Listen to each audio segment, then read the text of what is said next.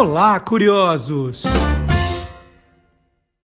Boa noite, curioso! Boa noite, curiosa! Noite de quinta-feira é noite de conversar com o vovô Magalhães Júnior, que na, na estreia da temporada 2022, na quinta-feira passada, trouxe né, os vovôs da televisão.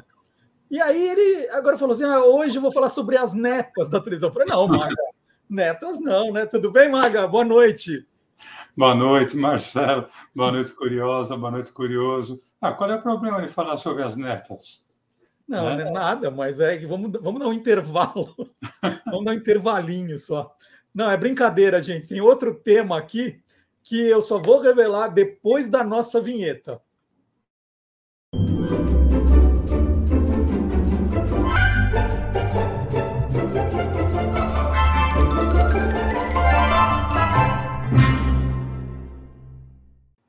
O Maga tem gente que assiste ao Quem Te Viu, Quem TV, e você fica contando né, do, do, do, do Maga telespectador, que lembra de tudo, e as pessoas falam: esse cara nunca foi na escola, então, nunca estudou nada. E não é, gente.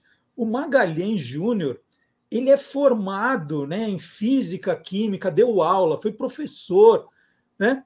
E, e dá para usar isso até nessas nossas conversas, né, Maga? É, na verdade, é formação em química. química. A matéria que eu dava aula, uma das matérias era físico-química. Então, muita gente fala, ah, você é formado em física também. Não, não, não. não física, física, a matéria é outra coisa. Certo. Mas eu dei aula durante bastante tempo, né, de química orgânica, química inorgânica, físico-química principalmente, e foi daí que surgiu a ideia do programa de hoje. É, eu, eu imaginava que nunca isso ia ter liga uma coisa com a outra, e tem. É, olha, eu lembrei de uma frase de Lavoisier, que é considerado o pai da química moderna, e essa frase dizia: na, na natureza nada se cria, nada se perde, tudo se transforma. E na TV brasileira, que é o nosso enfoque, acontece algo que lembra parte dessa frase. Criação existe, mas muitas vezes ela tem traços, em maior ou menor escala, da transformação de algo que já foi criado anteriormente. Então a nossa manchete hoje vai ser: na televisão nada se cria, tudo se copia, é isso? Não, não, não é assim, né, Marcelo? Porque Embora isso também seja, em parte, uma verdade, a ideia hoje é da, da gente apresentar programas, personagens, que, ainda que distantes um do outro, é, estiveram ou estão ligados a um mesmo conceito, às vezes sem que tenha havido cópia. Existem vários exemplos, como eu falei, de programas, personagens, então eu separei cinco deles para apresentar.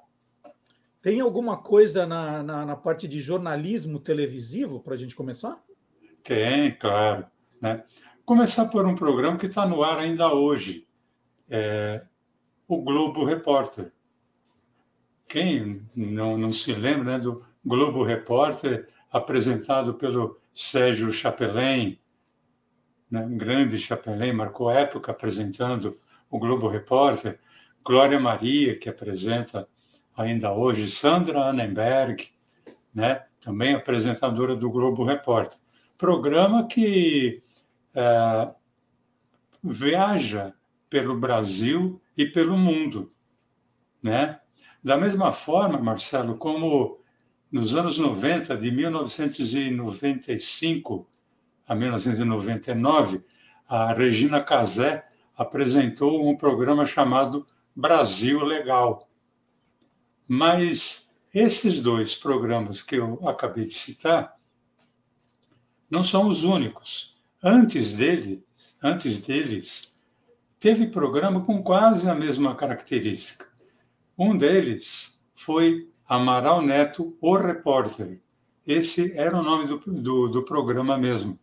Programa apresentado por Fidelis dos Santos Amaral Neto, que era um grande repórter do, do Rio de Janeiro, ele começou o, esse programa especificamente, Amaral Neto, o repórter, na TV Tupi do Rio de Janeiro, em 1968.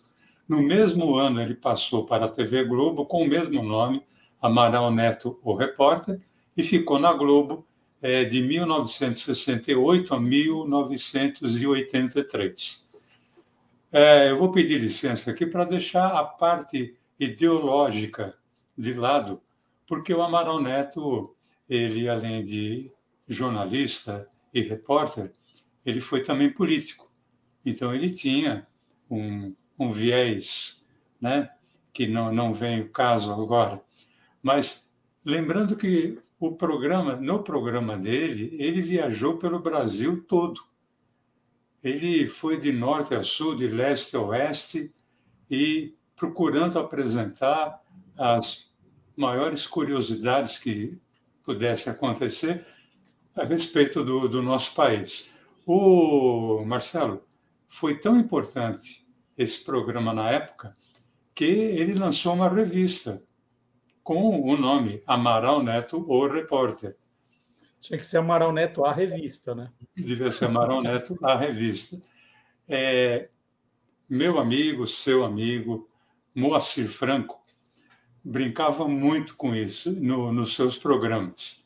Eu lembro que, independentemente do personagem, Moacir muitas vezes falava assim: Você conhece tal lugar? Grande obra da natureza. Foi Amaral Neto que fez. Era uma piada que, que ele sempre fazia. Né? Mas o Amaral Neto marcou época. E não foi, não se pode dizer que o Globo Repórter tenha sido uma cópia do Amaral Neto, o repórter. E em seus programas, o Amaral Neto mostrou o Brasil de norte a sul, de leste a oeste.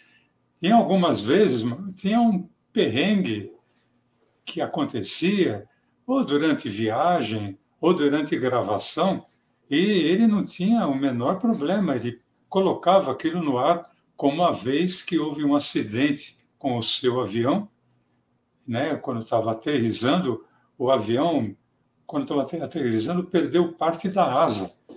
Né? E ele aproveitou para colocar isso no ar para fazer parte da sua matéria. E agora, aquilo que acontece na Amazônia, como em qualquer lugar, vocês estavam vendo a nossa aterrissagem aqui em Jacareacanga, perfeita, limpo, tranquilo, quando houve um tranco na câmera. Partiu a roda da esquerda, nós vamos ver agora. Descemos, olhem aqui.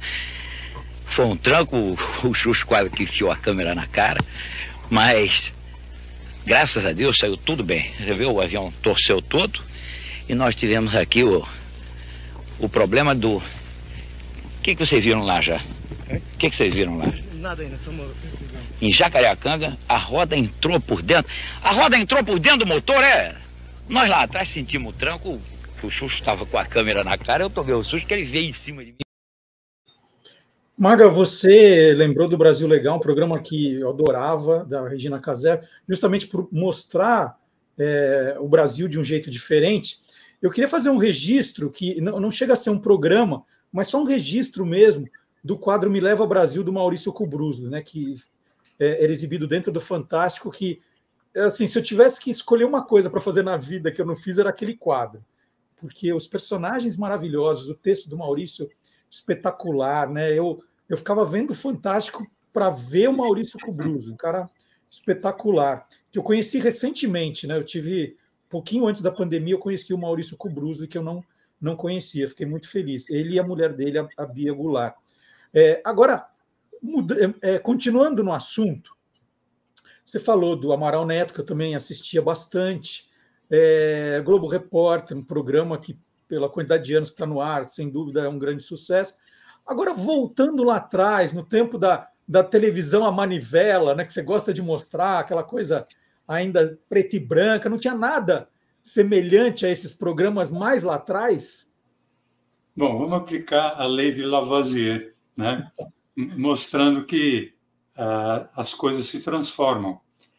É, tudo isso que nós acabamos de ver nada mais é ou nada mais foi do que transformação de um programa não é cópia, é transformação, de um programa de 1963 chamado A Grande Jornada. A Grande Jornada foi um programa apresentado e produzido pelo jornalista Carlos Gaspar, que foi o mesmo jornalista que criou o programa Esta é Sua Vida. E era, era muito interessante, eu curtia muito, tinha 10 anos, mas eu gostava de ver. Ele não era como o Amaral Neto, que era repórter, mas ele apresentava eh, vários programas, vários documentários filmados ainda pelo país, e ele fazia a, a narração daquele documentário. É, tem uma foto de uma grade horária que apresenta o programa A Grande Jornada, que naquele programa eh, seria apresentado o Trem da Selva, que é aquela famosa estrada de ferro eh, Madeira-Mamoré. E eu lembro que eu assisti esse programa porque falava de trem, né? E eu sou de família de ferroviário, apaixonado por trem. É, Para você, você, ter uma ideia, Marcelo, é, a Grande Jornada ficou dois anos no ar, 1963 e 64. Em 1965, o Carlos Gaspar apresentou Coisas Nossas. Depois, em 67, um programa chamado Gente da Terra da Gente. E em 1970, já na TV Cultura, um programa chamado Brasil, esse desconhecido. Então você vê como existe uma transformação de, né, de programas na televisão brasileira, aí sendo aplicada a lei de Lavoisier. Aí você falou do Esta é a Sua Vida, é só lembrar do arquivo confidencial. Né? Então, é, isso aí dá ó, pano para manga. É, vamos, vamos sair então do jornalismo agora, vamos para o esporte. Né? O esporte também deve ter muito programa. Vamos eleger alguma coisa para mostrar essa questão de criação e transformação. É, na, eu lembrei que na primeira metade da década de 1980, Luciano do Vale levou para a TV Bandeirantes um programa dominical chamado Show do Esporte, uhum. que está sendo, está é, havendo, um, vamos dizer assim, um remake agora, né? Mas o Show do Esporte ele tem uma longa duração, ele começava 10 horas da manhã e até às 20 horas, né? E ele promoveu, além, claro, daqueles esportes, esporte mais tradicional, futebol, ele promoveu... Indy. Oi? Fórmula Indy, vôlei, Fórmula Indy. Era muito, ele promoveu várias modalidades esportivas, como, por exemplo, o vôlei, que quase não era transmitido, o hockey sobre patins, uhum. o futebol masters. Sim, né? sim basquete americano, que é, hoje qualquer emissora, qualquer não digo, mas qualquer pessoa pode acompanhar a NBA. Eu aprendi a, a ver a NBA ali no show do esporte. E também modalidades individuais, como, por exemplo, o boxe, né, que foi quando surgiu Maguila, uhum. e a sinuca. Quer dizer, ninguém em sã consciência transmitiria uma partida de sinuca. Mas no Brasil, é, um dos maiores nomes da, da sinuca, se não o maior deles, foi Rui Chapéu. E eram transmitidas partidas de sinuca envolvendo Rui Chapéu, que se chamava José Rui de Matos Amorim. Ele faleceu há pouco tempo, faleceu no ano de 2020. Né? E o show do esporte promoveu, inclusive, encontros internacionais de jogadores brasileiros, como Rui Chapéu e Roberto Carlos, e nomes internacionais, como o ex-campeão mundial Steve Davis e o campeão americano é, Tony Mill. Uma coisa. Nossa, eu me lembro muito, eu curtia muito assistir essas partidas de sinuca ali no show do esporte. Mas pensar que isto foi a, a única vez, não, porque eu acabei descobrindo, através de pesquisa, e muito sem querer, que na, a TV Excelsior, em 1963, apresentou alguns programas é, com base em partidas de bilhar masculino e feminino, apresentando o campeão mundial de bilhar é Pedro Leopoldo Carreira e a jogadora de bilhar Conceição Guimarães, a única brasileira até então a praticar o bilhar. E Marcelo, como curiosidade, várias pessoas às vezes perguntam: tem diferença entre bilhar e sinuca? Tem. Tem. Tanto é que nessa, nessa foto que, que, tá, que foi colocada, falando do programa, fala-se em três bolas. O bilhar ele é jogado apenas com três bolas: a bola vermelha, amarela e a branca. E a, a disputa não é para encaçapar, é para ver quem consegue, através de uma bola, bater nas outras duas, estejam elas onde, estiver. E o, o snooker, que seria sinuca, é jogada com 13 ou 17 ou 22 bolas. Se for com 13, 6 são vermelhas. Se forem 17, 10 são vermelhas. E se forem 22, 15 são vermelhas. E aí sim, a disputa é quem consegue encaçapar a maioria de, de bolas a partir da bola branca, que é a bola com que você faz a, a, a busca nas outras cores. Sensacional, Maga. É, vamos vamos para a área que você mais gosta agora. A gente já falou de, de transformação em jornalismo, esporte e humor, personagens, assim. O que que, que, que você pesquisou, o que você lembra, Maga? É, no humor também muito se fala que nada se cria, tudo se copia, né? Mas é, algumas vezes, Marcelo, as pessoas confundem remake com cópia. É, o remake é, nada mais é do que uma reedição em outra época de algo que já foi criado anteriormente. Aí eu posso citar dois exemplos falando de personagem e programa. É, nos anos 1960, para a TV Record, a Nair Belo e o Renato Corte Real fizeram enorme sucesso num programa chamado Grande Show União, com a criação do próprio Renato, que era o casal Santinha e Epitáfio. Trinta anos depois, com autorização do nosso amigo Ricardo Corte Real, grande Ricardinho, a TV Globo apresentou no Zorra Total o mesmo quadro Santinha e Epitáfio, só que aí com a Nair Belo e o Rogério Cardoso. É, não foi uma cópia, foi um remake. Uhum. Da mesma forma, nos anos 1990, nós assistíamos à escolinha do professor Raimundo, encabeçada pelo Chico Anísio. E hoje nós vemos o remake da escolinha do Chico Anísio, da escolinha do professor, do professor Raimundo, encabeçada pelo Bruno Mazeu, o filho do Chico. Mas falando de personagem, falando em escolinha, é, eu trabalhei, tive a, a privilégio de trabalhar com Tom Cavalcante.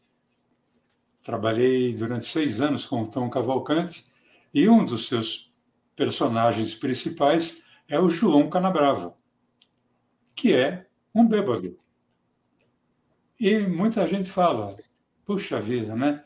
O Tom Cavalcante colocou um personagem que é um bêbado ali, tal, etc.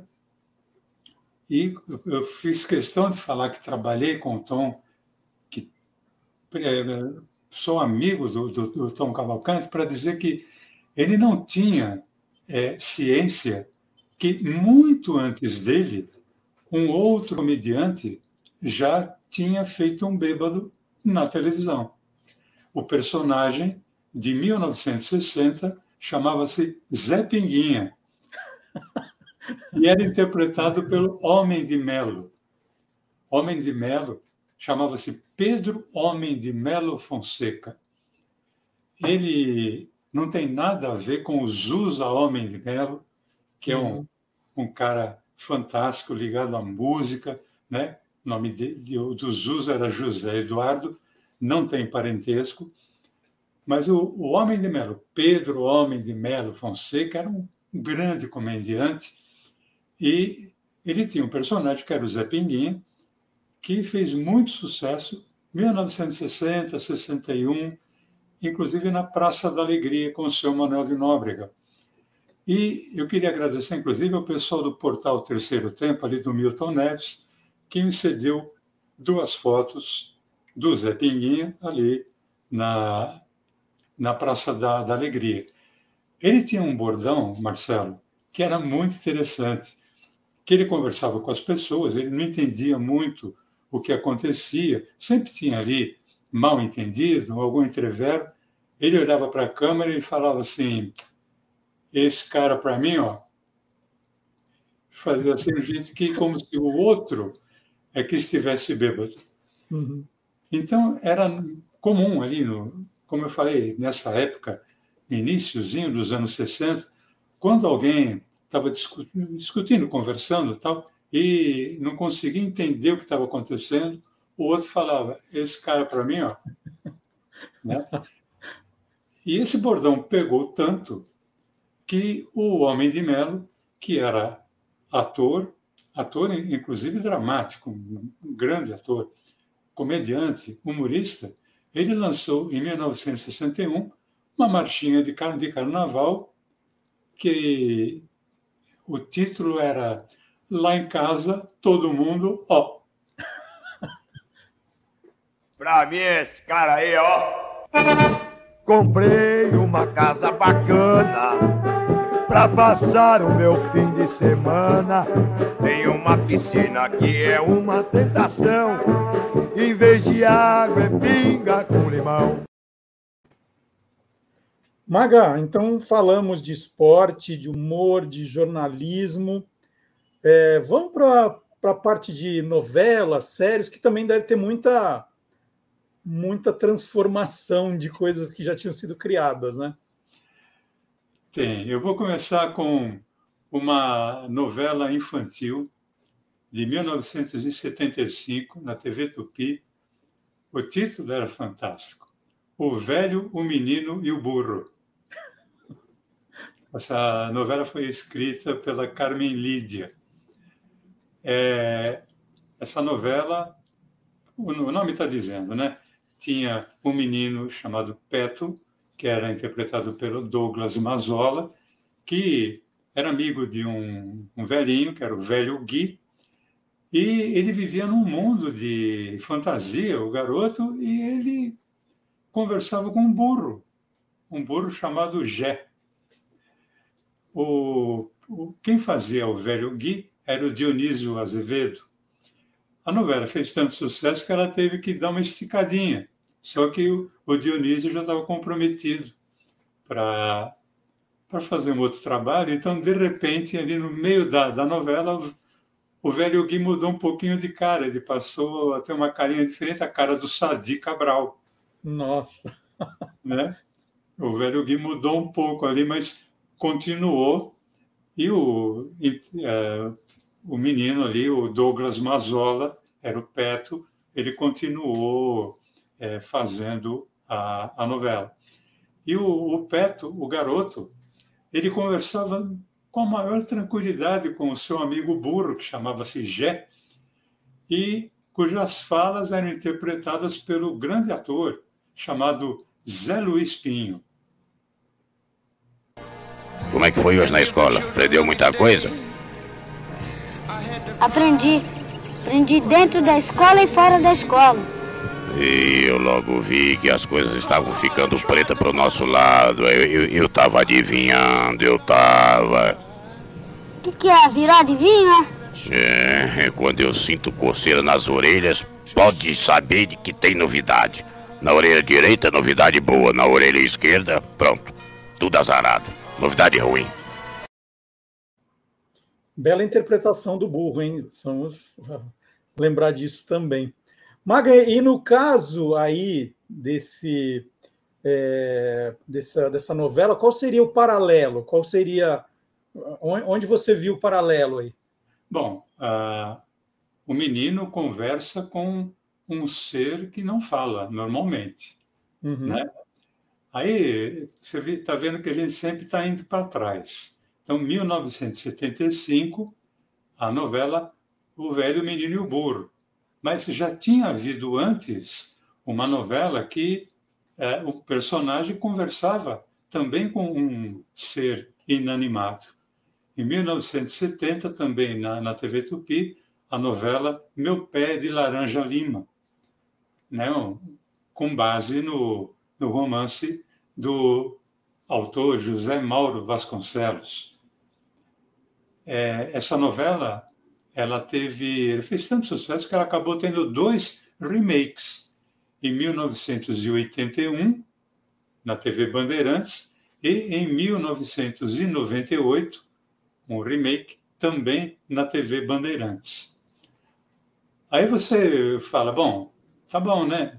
1975 tínhamos ali um garoto que falava com burro. Em 1970, na TV Tupi, tinha um menino que falava com um pé de laranja-lima. Uhum. Mas antes, Marcelo, em 1968, teve um cantor de muito sucesso que falava com um robô. Quem? O, é, o Ronnie Fon. E, e, era um programa. Foi pouco, ficou pouco tempo no ar, não, não ficou dois meses no ar. Mas em 1968, o Rony Fon teve um programa chamado Rony Fon e o seu robô. A direção era do Walter Avancini. Né? E, e ele conversou, assim, na época, é, não se imaginava que o robô falasse. Imaginava que o robô, o cérebro eletrônico, como se falava na época, é, produzisse algo escrito, alguma coisa assim, né? Mas esse programa do, do Rony foi um programa em que o Rony pretendia passar mensagens de paz, de amor para o um mundo melhor e ele passava isso através de uma conversa dele com o robô. Mas provavelmente é, isso foi criado muito em função é, do sucesso da, daquela série Perdidos no Espaço, de uhum. 66, que tinha um robô. Então, nós tivemos um menino que falava com um, alguém que não conversa, que é um burro.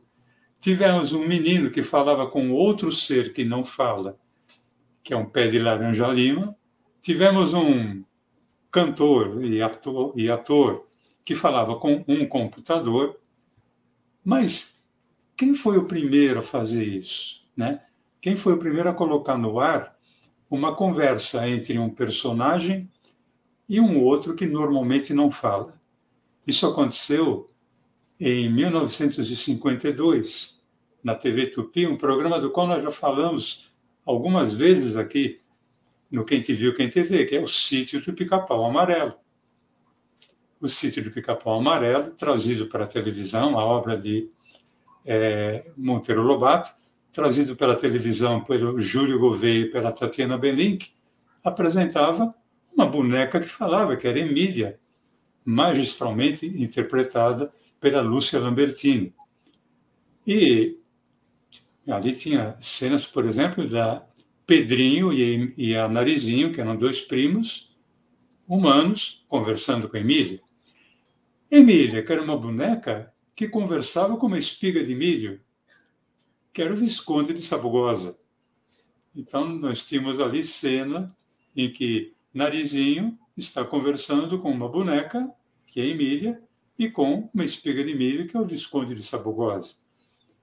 E como se isso não bastasse, tinha um outro ser que falava também, que era um porquinho chamado Rabicó. Uhum. Então, nós tínhamos ali, por exemplo, temos uma foto e temos a Narizinho conversando com a Emília, que era uma boneca, com o Rabicó, que era um porquinho, e com o Pedrinho. Então você vê que é, diria que existe bastante transformação. Né? Ô Maga, deixa eu te perguntar, e, e você como autor, você nunca fez ninguém conversar com algum objeto meio estranho, não? É, eu fiz, eu fiz e, e, tem um cara que sempre acompanha a gente, que é o Dema, né? A sua esposa, Maísa, trabalhou com o Dema. Uhum. Não sei se você chegou a trabalhar também. Trabalhar na... com o Dema não, mas conheço o Dema como amigo, né? Ali na, na TV Cultura.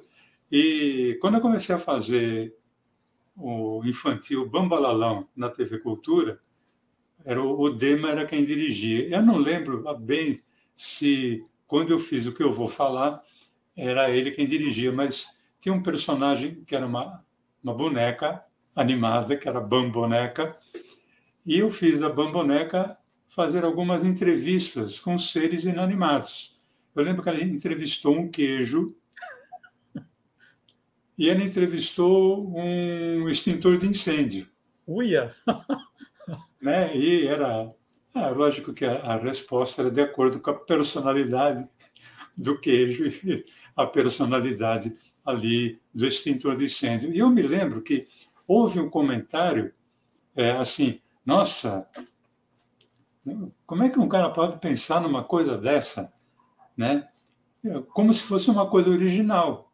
Mas na, na verdade, estava acontecendo uma coisa parecida com o que houve do, com o Tom Cavalcante, quando ele cria ali o Canabrava, e ele não sabia da, da existência do comediante Homem de Melo que tinha criado o Zé Pinguinha.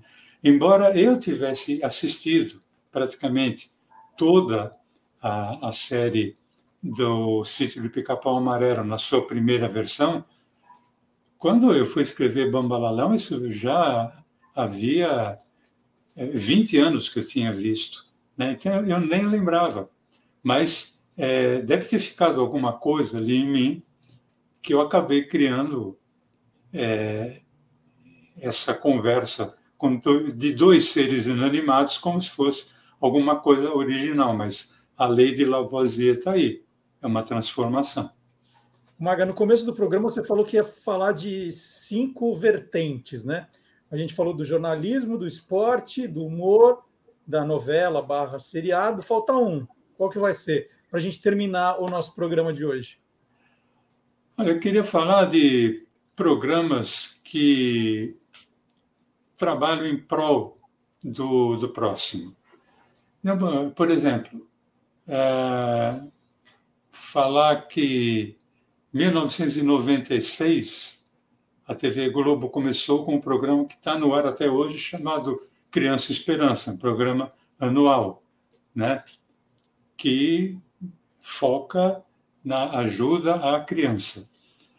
Assim como o SBT e a TV Cultura começaram em 1998, um programa que também anual, mas que até hoje está aí, que é o Teleton, que também tem um fundo de colaboração com o próximo.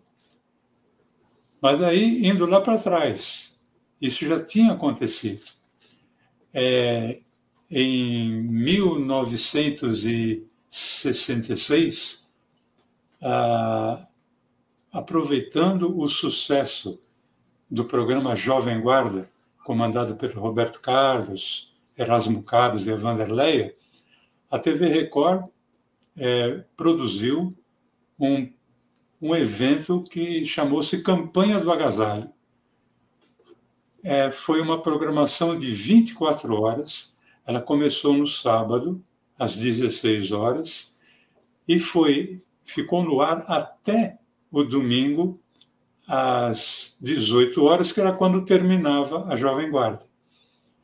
E essa campanha, a campanha do agasalho, as pessoas. Eu tinha um posto ali na frente, um posto de, de recebimento, na frente do Teatro Record, em que as pessoas iam doar os agasalhos. E os agasalhos eram levados para o, o palco do Teatro Record. E aquilo ficou tomado. O, que não existem fotos, mas é, eu fui com minha tia levar alguns agasalhos, a gente foi de ônibus, porque a gente não tinha carro, né? mas também na esperança de poder ver algum artista, claro. E depois a gente voltou e assistiu, já tinha assistido, continua assistindo, e a gente via aquela a pilha crescer, crescer, tomando conta do, do palco. Foi uma coisa sensacional. Mas não foi a única, porque dois anos antes já tinha havido aí na TV Celso também um programa que recebeu o nome de Noite de Vigília. Era um programa que foi criado no final do ano e que a ideia era fazer uma criança sorrir. Aliás, esse era o, o lema desse programa: Faça uma criança sorrir. E a TV Excelsior, esse então é pela primeira vez, 1963, que um programa ou uma programação ficou direto 24 horas, porque naquele tempo, do, nos anos 60, as emissoras encerravam as programações ali por volta de uma hora da madrugada, no máximo. Aí a emissora saía do ar e voltava no ar apenas na manhã seguinte, ali sete horas, por, por ali. E a, a TV Celso ficou no ar com uma programação com todo o seu casting, né, de cantores, atores, apresentadores, comediantes, justamente para. É, não, não era para brinquedos, era para doação de qualquer coisa que pudesse ser transformada é, em dinheiro. É, essas doações elas foram é, transformadas num bazar e desse bazar tudo que era vendido era arrecadado em prol da, das crianças de uma fundação que havia. Esse, pro, esse programa foi tão marcante, Marcelo, que foi o único programa que, numa única apresentação, recebeu o prêmio Roquete Pinto como o melhor programa da TV brasileira do ano de 1963. Aí eu vi que foi doado um poodle ali para leilão, né? É, é foi exatamente. E, inclusive a, é, tem, tem uma matériazinha, né, dizendo que a atriz Riva Nimitz, que fazia parte do elenco da, da TV Celso, ela pegou e levou o poodle para casa dela, mas só para enquanto ali ninguém manifestasse alguma coisa, e ele ficou muito triste quando alguém manifestou o interesse de ficar com o cãozinho poodle, que foi doado, deu um valor em dinheiro, levou o poodle embora, ela ficou triste, mas esse dinheiro foi revertido em prol, em prol das crianças. Sensacional. Então acabaram-se os exemplos, Maga. Acabou. Agora ponto. Acabou. Porque eu fiquei Acabou. preocupado quando você falou do tema. Eu falei assim: ai, vai que o Maga descobriu algum programa que a gente copiou quem te viu, quem TV, ele vai denunciar hoje. Mas então, ó, até agora nada. Até agora, pelo menos que eu saiba, não sei se somos originais, né? Mas é, é o que eu falo, às vezes, e isso é comum na TV, é, cria-se algo numa, numa certa época sem ter sequer ideia que numa outra época, bem anterior, algo semelhante tenha sido criado. É que não existia o quem te viu, quem te vê. Né? É isso, é isso. E aí para manter a história né, ativa na, na memória das pessoas. Ufa, que medo. Eu fiquei tenso o programa inteiro, você deve ter percebido. Mas tudo bem, olha, na semana que vem eu, eu relaxo mais, a gente se diverte. Nesse eu estava um pouco nervoso, mas ó, passamos no crivo do Magalhães, na pesquisa do Magalhães. A Helena, tá tudo bem com ela? Vi que você já publicou fotos novas, né? Sim, a Helena tá, tá tudo bem, né? Aquela coisa, né? Chora, tal, etc. Acorda o pai, acorda a mãe e tal. Mas aí o avô fica feliz, né? É, o, Principalmente porque o avô não está lá, né? O avô fica ali, ó, provocando o dia inteiro. Aí, quando devolve para os pais, o avô dorme tranquilo e os pais ficam ali com aquele olho de né, noite mal dormida, coitados dos pais. Maga, um prazer enorme é, fazer mais uma vez um programa aqui ao seu lado. E quinta-feira que vem tem mais. Eu vou pensar naquela das netas da televisão. Acho que ainda não. Vamos deixar um pouquinho mais para frente. Tá? Mas vamos esperar uns 18 anos, né? que a ela já está maior. Ou mais. Ou mais. Ou mais. Um abração, Maga. Tchau, pessoal. Até semana que vem, sábado, tem o Olá Curiosos, hein? Tchau. Tchau, tchau.